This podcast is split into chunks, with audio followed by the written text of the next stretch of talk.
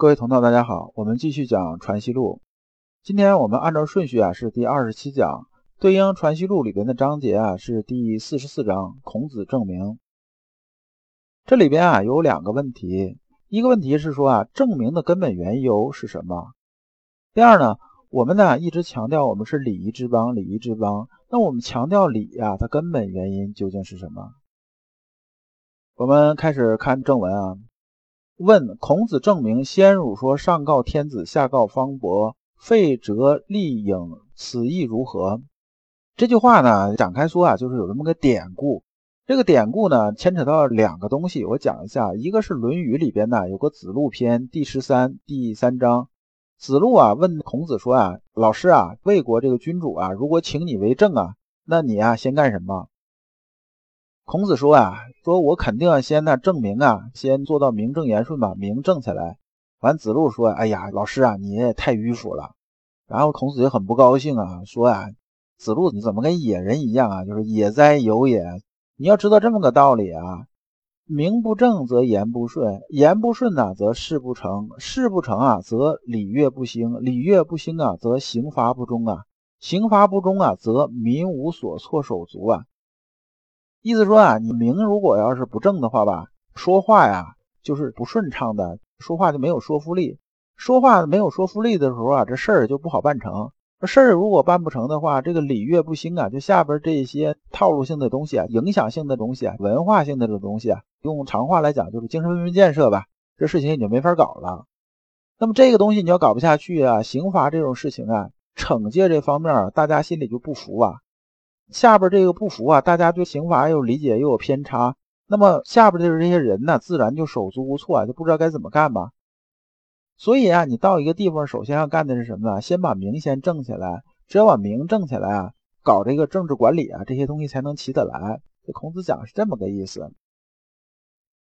那么第二个典故呢，是说啊，陆程啊问先生说，先儒啊说上告天子，下告方伯，这个先儒啊还是指朱熹。那么这里边的典故啊，就是关于折和英啊，这个典故是什么呢？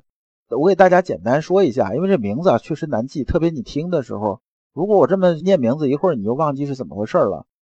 就说啊，有这么一国家，这国家呢，老皇帝啊去世了之后啊，因为原来这太子啊，由于种种原因呢，被撵到国外去了，然后呢，他就立太子的儿子，就相当于立他孙子啊，又当国王了。然后当这国王之后呢，太子啊，就是这国王父亲呢，在国外就回来了，回来这事儿就不干了，说那这位置应该是传我的，那你凭啥你就占了？然后俩人就开始争这事儿。陆程啊问的是这个意思，说孔子说先得证明再说，那里边的走这个套路究竟是什么个意思？这陆程呢本意是说啊，是不是先把孙子啊先废了，然后让儿子啊当这国王就完了？先生说这么干可能不太合适，你想啊。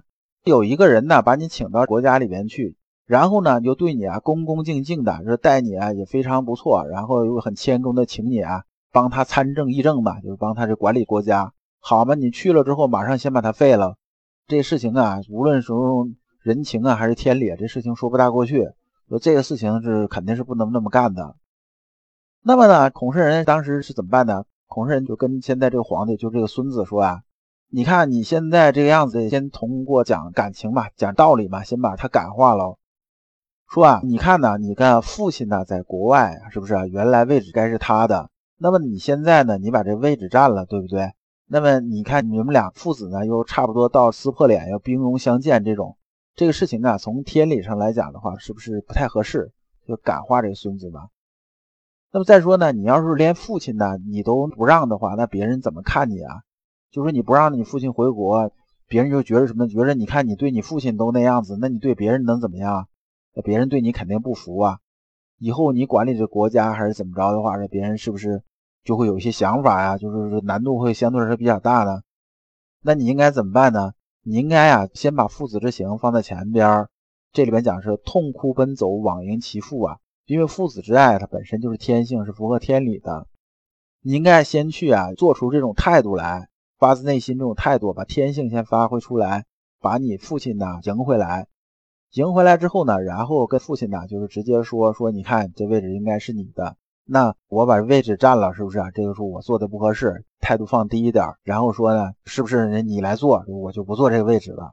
那么就是说治国请禄啊，就是说我做这事情啊，你杀了我都不为过嘛，就这么个意思。那么呢，他真正啊，太子回来之后呢，这个夫子啊，肯定是居中调解。这夫子呢，就是孔圣人呢，就会跟太子就讲嘛，就跟这父亲讲嘛，说你看呐，这个事情啊，就是你儿子坐这位置啊，他也不是出自本心，因为当时啊，你也不在国内，是不是？当时您的父亲呢，把位置传呢，就传给他了。国呀，不可一日无君吧，他不接这个位置吧，也不合适。但是呢，你说你回来之后呢，你作为父亲来讲，父子还是有这种伦常的。你说你回来之后啊，你就抢他位置坐，你这个事情是不是做的有点不大地道了？说从这个角度来说的话呢，那你看你是不是好好考量考量？就咱们先从人性这个角度出发，就是从人的这种天性和天理这个角度出发。那么呢，这两边啊调节一下之后呢，然后现在这个国王呢坚决就说我要辞，要怎么着怎么着的，就是我位置我给你，是不是摆出这种态度？然后作为父亲来讲的话呢，那你又不能直接接过来，然后也表示什么呢？表示这个位置还是你坐。那么这样呢，大家彼此就谦让一些，彼此把天性发挥出来。那么这里边呢，这种啊仁孝之美啊，就天下尽知了。最后呢，就是这个结果可能是什么样的结果呢？就是最后呢，这个群臣们也觉得什么呢？也觉得还是说以孙子当这个皇帝啊比较合适一些。你看。人家做这个事情啊，就是很仁德嘛，是有德啊，居天下。那么大家就请求说是还是你做这个皇帝怎么样怎么样的。然后这个皇帝呢，又接着就是开始谦让。最后结果就是什么？最后结果呢，就是说啊，太子啊作为太上皇啊，就是恭敬起来，率群臣呐和百姓啊把他尊为太上皇。然后呢，把供养什么的一切都 OK。然后呢，孙子啊，现在这个皇帝啊继续坐他这种位置。这样的话才是一个相对来说比较完美这种结局。所以先生啊，接着说啊，则君君臣臣父父子子名正言顺，一举而可为政于天下。孔子证明或是如此。这句话最后啊，就是把中心思想提出来了，说只有我们这样做的时候啊，天下人才能服气。你想吧，如果按刚开始这个两个父子啊之争啊，他不让他回国，他非要回来当皇帝。那么折腾到最后就变成什么呢？变成啊，天下人呢和其他国家人就看什么呢？看笑话了嘛，对不对？那就是看你们君不君，臣不臣，父不父，子不子的。就是大家呢为了点利益就撕破脸皮。那你说你这个还有什么德呀？而我们中国人呢有这么一个问题啊，老刘做管理做年头比较多了，就是比较清楚的是什么一个问题呢？我经常听说有人说啊，说哎呀那个王经理啊，哎呀就他的德行还想管我呀？经常我听到这么讲话的。就说呢，他工作能力不工作能力我不管，反正我觉着我瞧不上他，我觉得他德不行，那他德不行，德不行，你凭什么管我？管我就不服嘛。